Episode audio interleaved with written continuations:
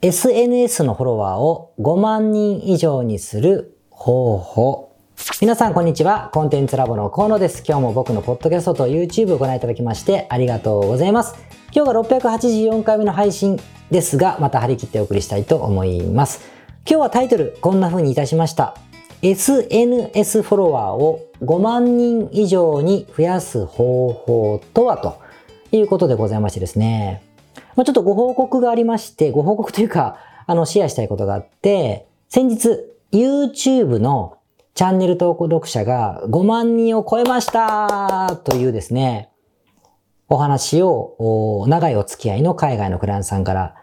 聞きました。すごい、ほんとすごいことですね。いろんなことがあるので、こういうもこのチャンネル名は、あの、伏せておきますけれども、まあ、ご本人の才能とかですね、センスを考えれば当たり前の結果かなと、まあ当然だよねって思いながら、でもですね、ご本人のこの努力とか、まあコツコツのその根気とかをですね、間近で僕は拝見しただけに、なかなか感慨深いものがあって、とても興奮したのを覚えています。もちろん僕は何もやってないんですけど、自分のことじゃないんですが、もうすごい、もうやったというふうに思いましてですね、まあ思わずこのネタを話してるわけですけども、すごかったです。もちろんですね、嬉しいだけじゃなくて、ビジネスに影響をしまくり、与えまくりますね。えー、お客様が安定的にやっぱりやってくると。まあ広告も当然実業やってればやってるんですけど、広告の影響がね、多少こう、変化があっても、やっぱ集客は安定する。SNS のおかげで安定するなというのがあるので、ま、これまた素晴らしいことだなと思いますね。ただみんなやっぱりやりたいじゃないですか。こういうことしたいなと思うと思うんですけど、まあなかなか難しいですよね。難しい。で、ご本人に聞いてもですね、いやーそんなん誰でもできますよって、ものすごく、あのー、ポジティブに言ってくださるんですけれども、なわけはないわけですよね。えー、なんですが、僕立場的にですね、やっぱこの、いわゆる SNS と呼ばれるものを、えー、大きくしていった方々をそばに見る機会が多いので、コンサルタントですから、多いので、こういう方々を見たときの、まあ、共通する、ポイント、みたいなものは今日ちょっとシェアしたいなというふうに思って、このテーマにいたしました。では、まあ、早速話していくんですが、シェアしますとか言いながらですね、実は、増やすためのテクニックとかメソッドはですね、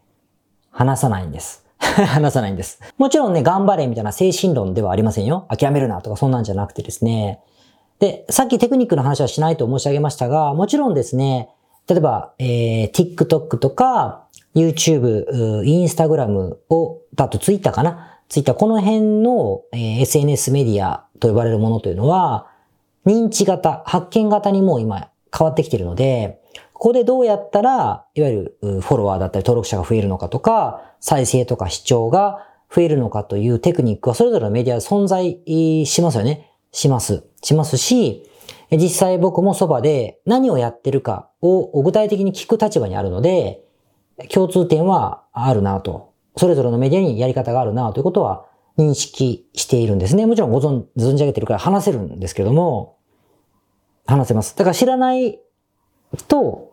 不利だとは思いますね。知ってた方がいいと思うんです。しかしですね、こういう情報は、まあ、調べれば出てくるじゃないですか。出てくるし、まあ、そんなに秘匿されてるものではないんですよ。でもそんなことよりも、もう少し根幹的なところに、精神論じゃなくて、根幹的なところに、えー、共通点があると思っていて、それを話したいと思ってるんです、今日は。で、じゃあ何かっていうとですね、ものすごく申し訳ないですが、つまんなくて申し訳ないんですが、時間の考え方なんですよね。時間軸の考え方が共通してるなと思います。一言で言うとですね、この自分の時間を全ベッドしてます。全ベッド。全ベッドって日本語らしいですね。全ベッド全部かけるって意味なんですけど、えー、英語圏で言うとね、オールインかなオールインです。ポーカーで言うオールイン。全部かける。はい、全部みたいなことでやってますね。時間を。でも、こういうことをやってる方々は、YouTuber とか TikToker、Instagramer じゃないんです。えー、実業がありますね。実業があります。何かのサービスやったりとか、物販やったりとか、アパレル売ったりとか、自宅業やったりとか、もういろんなことをなさってるんですが、商売があるわけですよ。でも、その商売があるから、当然のごとく、なんや広告やってみたり、お客様対応してみたり、なんかオペレーションしてみたりって実業があるでしょ？実務がある。けれども、あるのに、あるのにですよ。これを人に任せて運用も手手を離したり、もしくは何だったら、ほんと最低のことしかせずに、ちょっと放置みたいな時期をですね、経ている人がすごく多い。てか、ほとんどそうです。まあ、全部そうですね。全部そう。例外なくそうです。でも皆さんも当然同じような立場でビジネスを持ってると思うんですけど、こんなことやってなくないですか？多分、あの、自分の実業の時間を多分優先していて、え問い合わせ対応したりとか、それか、実際のお金いただいたお客さんのケアをしたりとか、ですよね。あと集客のためのなんか、え、ページを作ったりとか、メルマガ書いたりとか、ネットショップだったら仕入れして商品登録して、梱包してみたいなこととかをひたすらやっているわけなので、ここがメインの時間でしょ？で、SNS をやろうと思ったら、この空き時間にやってませんか？空き時間。なので、いくら頑張ってても結局片手間。一週間に一回気合入れてやってます。とか言ってても結局片手間じゃないですか、これって。となってると思うんだけど、でも成果を出した人、要は大きくした人、数を増やした人っていうのは、これがね、逆なんですよ。この本業の方はやってなくはないです。もちろんやってるんですけども、こっちの方の時間が片手間になっていて、言い方はですね、でも片手間になっていて、本人にとってですよ。いわゆる SNS、YouTube とか、TikTok とかですね、Instagram の方に時間をほぼ全部投下してる。365日、えー、ですよ。ほとんど全部投下、24時間全部投下しているような状況になっている場合が多いです。で、なんでかなんですけど、これは別に精神論を言ってる、そこまで気合入れないといけないというんじゃなくて、ここでさっきのテクニック論が出るんですけども、YouTube の登録者を増やすためのテクニック、Instagram でフォロワーを増やすためのテクニック、TikTok で増やすためのテクニックと呼ばれるものを、まあ、A から Z まである、A から D までしかないとしましょうか。でもこれをやろうと思ったらですね、オールインしないとできないんですよ。あの、多すぎて量が。ってだけの話ですね。例えばですね、YouTube の話をし、まあ、軽く、軽く、まあ話すとですね、えー、YouTube で、例えば登録者を増やそう、再生を増やそうと思ったら、当然のごとく、まあ、テーマ設定から始まってるんだけど、自分のテーマで、まず人気があるチャンネルを見つけないといけませんよね。それと合ってるかどうか。で、チャンネルのテーマが人気がある、人気が出るというふうに分かってるなら、今度は、いわゆる、こう、ライバル、ライバルじゃないんだけど、とてもうまくいってるチャンネルをこうリサーチをしまくってですね、しまくって、しかもそのチャンネルで再生数が増えたきっかけであろう動画を見つけるわけですよ。その動画をものすごく調べて、そうそう動画の要素ってサムネイル、えー、件名、あとまあテーマね、企画のテーマ、そしてその中のシナリオ、そして編集の仕方、長さ、とかってあると思うんですけど、これを全部の要素を全部総合的に確認するわけですよ。で、共通点は何かなと思った時に、あ、ここのポイントだと思って、そのポイントを真似して自分が企画するんです。企画する。まずその調べる時間がいるじゃないですか。で、真似して企画をする、シナリオも作る。そして今度はこれを実行するために準備がいりますよね。例えば、どこかに行かないといけないので、その行く予定を開けないといけない。何かを買う、開封するのも買う、買わないといけない。ですよね。誰かを登場させないといけないなら誰かコラボ相手をアサインしないといけない。みたいなことをするわけですよ。で、当日撮影しました。じゃあその企画通り撮影したんであれば今度編集についても、それと同じようにその要素を真似しながら編集する。こう、こういうことをするんですよね。で、これって、一動画をこう回すだけでも結構、へーってなり、なりません？僕はなりますね。えーみたいな。しかもそれが当たるかどうかすらわからない。金もらえる動画でも何でもないわけですよね。でもこれをですね、まあ、ほぼ毎日やるんですよ。くるくるくる。そうすると朝から晩までやってないと無理じゃないですか。譲っても、実際週2、3回は多分やって、週4回ぐらいやってるんですかね。ぐらいのことを回すと。で、しかも、しかもですよ、模倣したら全部当たるわけじゃないから、そういうことしても、パーンって跳ねるものっていくつかしかなくて、それを狙っていくというか待つ感じですよね。で、実際、えー、僕がお話を聞いた方もこれをやっていました。しかも今もやっていますね。すごいっていつも思うんですけど。で、これをやろうと思ったらですね、これインスタグラムでも TikTok でもほとんど同じっていうか全く同じだと思っていて、もう時間なくないですか？なので、オールインしないと無理なんですよ。逆に、これオールインしてない人で、僕は YouTube の登録が100万人いけました。まあ100万人は大げさだか、まあ6万人超えました、10万人超えました人は見たことないですね。僕はね、ほとんど見たことない。違う、見たことない。僕はですよ。皆さん知ってればごめんなさい。ないですね。これからの時代は生成系 AI があるので、まあ多くの方々が軽く言うように、いろんなことが自動化できてですね、奇跡的に何も時間をかけずにオール自動化で YouTube 登録者がえー、5万人になりましたってことはあるかもしれません。あるかもしれませんが、現時点ではそれはあまり見たことがないし、逆に自動化して、登録が10万人いった人はですね、その自動化して、10万人いくかどうかの確認をオールインでやってるはずなんですよ。この手前で。だから結構一緒かなと思ってて、ってことです。まあ別に、当然その登録が増えていくと、その労力を維持するかしないかはその人によって、まあ登録者って安定しますんでね。数を減らしたりとかってことができて、本業にまた力れるってことができるんですけど、まあ、これはすごい重要かなと思っています。ですから結構中途半端な気持ちでやっていて、SNS がなんか1万超えないなとか2万超えないなっていうのは、ただ単にそれが理由かなというふうに思うので、そ、そこはもう才能とかじゃなくて、理屈の問題かなというふうに思うので、まあネガティブに考えることもないのかなというふうに思いますね。まあとはいえ、まあ今あなたが、いわゆる時間がそこまで全ベッド、オールインできるんだったら大いにチャレンジできるかなというふうに思いますし、あとは広告運用で事業を立たせている人、僕そういうタイプですけど、やっていてもですね、僕スーツの会社でそうなんですが、あるところまで行くと広告の限界点ってくるんですよ。お金をいっぱい使うと。これ、これ以上行くともう、あの、黒字が出ないっていうレベルになるんですけど、そうなるとですね、事業を横展開、つまり商品カテゴリーを思いっきり増やしていくか、もしくは、いわゆる SNS の方に手を出さないとですね、結局事業って大きくならないので、まあ、どっかではこの話に皆さんぶつかるんですよね。だからまあ頭に入れといてもらってもいいのかなというふうに思いました。にしても、あのみんなこれね、あの聞いてらっしゃる方で、あの、はるかにたくさんの登録者がいらっしゃる方、フォロワーがいらっしゃる方は、あの、多分オールインをなさった時期があるんだと思いますね。だからもう尊敬します。あの、おめでとうございます。またチャンネルあれば拝見してますので、僕に教えてください。ということで、また来週。はい。それでは684回目の雑談に行きたいと思います。今日はですね、たい焼きとかかき氷の話をしたいと思います。あの、皆さん歌でね、えー、毎日、毎日、僕らはって知ってますか？鉄板のって、あの、泳げ大輝くんですね。この音痴ですいませんが、泳げ大輝くん、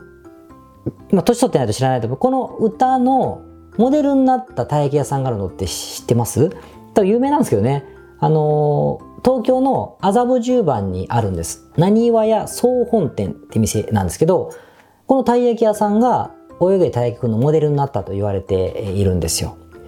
で、まあそれはいいんですけど、僕はそういう触れ込みで昔若い、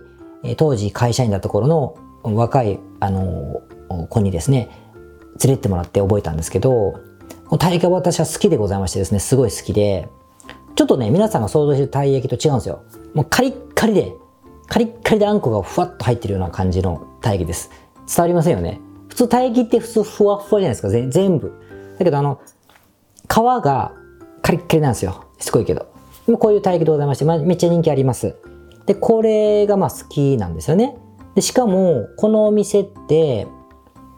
カフェもあって、たい焼きも買って帰れますよ。カフェもあって、そのカフェはね、またさらにね、あの、夏はかき氷が有名なんですよ。もちろんあんこの店ですから、あの、宇治金時とかですね、えー、そういう白玉小豆とかですね、そういうかき氷が食べれる店でございまして、なかなかいいんですよね。で、うちの家族もそのたい焼きが好きなので、この前ものすごい猛暑だったんですけど、かき氷とたい焼きを食べようということでわざわざ麻布十番で行きましてですね、あの、食べてきたぐらいで、してですね、まあ、非常に美味しゅうございましたということなんです。まあ、それだけなんですけど あの何が言いたいかというと東京に来る人あの海外の人でも地方の人でも来る人はですねこれ知ってると思いますけど麻布十のなにわ屋総本店のたい焼きはですねとかき氷はですね夏の間だと結構おすすめなのでいいいいいい時間潰し 潰すないと思うけどいいと思うのであのぜひ行ってみて、くださいそれではまた来週皆さんこんにちはコンテンツラボの河野と申しますこの YouTube チャンネルをご覧いただきましてありがとうございます。え普段は在住の起業家の皆さんにインターネットを使ったビジネスのサポートをさせていただいております。これまで、え約3000人の方々のビジネスのサポートを行い、すべてのクライアントさんの売上総額は300億を超えているぐらいだと思います。えこのチャンネルではそんな経験をもとにインターネットビジネスもしくはインターネットを使った起業について、え詳しく役に立つ情報をお送りするように心がけております。海外においての事例もとても豊富に含んでいますので、日本の方にも適用できることはとっても多いと思っております。ぜひチャンネル登録をして配信をご覧になってみてください。ポッドキャストをお聞きの皆様、こんにちは。コンテンツラボの山口よしこと申します。普段はサンフランシスコに住んでおりまして、日々現地からコンテンツラボのお仕事を行っています。いつもご視聴ありがとうございます。いつも聞いてくださっている海外在住の方日本在住の方起業して制約のない自由なライフスタイルを実現したいと思っていませんか？今日はそんな皆様にですねお知らせとお願いがありましてこんな風に最後にお邪魔させていただいています。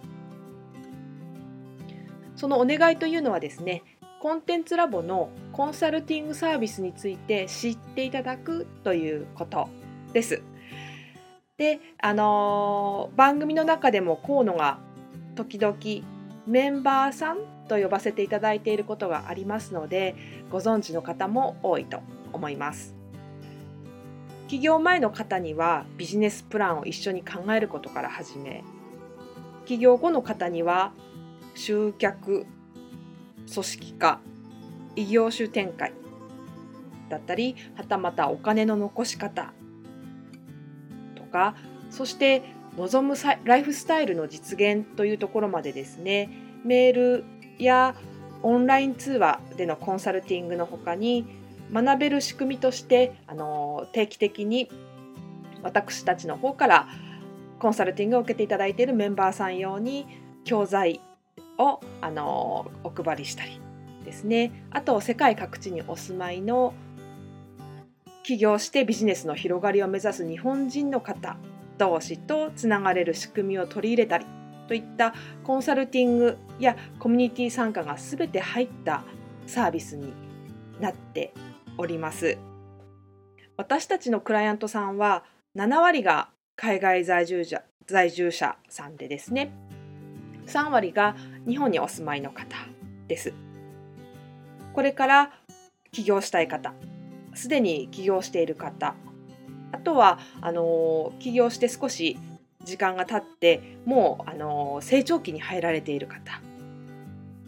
皆さんそれぞれあのビジネスのステージはそれぞれですけれどもとても刺激的にご一緒させていただいています。でよく聞かれるのですけれども海外在住ということにかかわらずですね私どもでは日本にお住まいでビジネスを展開している方とかあの起業計画されている方にもお使いいただけるコンサルティングサービスとなっていますのでご安心ください。起業前起業後日本海外とか関わらずプロフェッショナルな支援やコミュニティ参加でもっともっと成長したいとお考えの方におすすめのコンサルティングサービスとなっております。であの知っていただくことがお願いだったのですけれどもここからは皆さんにあのまた別のお知らせになりますがご興味がある方のために河野が世界各都市で実施して大好評をいただいているネット企業ビジネスセミナーを無料で公開しています。まだ何をしていいかわからない方にはどんなビジネスをするべきかすでに何かを始めている方のためにはどのようにビジネスを成長させるのかといったような濃い内容をですね4時間以上でとても詳しくお話ししています。もちろんあのコンテンツラボの強みとして今まであの一緒にサポートして大きくなってきた実際起業されている方たちの生の声も聞けてしまう貴重なものになっています。そしてさらに特別に今回取り下ろした「How to」というものを含めた実践編のセミナーも特別にご覧いただけるようになっております。ネットショップを始めてみたいとかサービス業をしてみたいコンサルティングやコーチング業をやってみたい自分の持っている情報を売ってみたいなどですね全てカバーしている動画セミナーになっています。で先ほども申したように視聴は無料となっておりますので今すぐこのメールの中にある概要のリンクをクリックいただくかコンテンツラボという名前で検索して動画を請求してご覧になってください。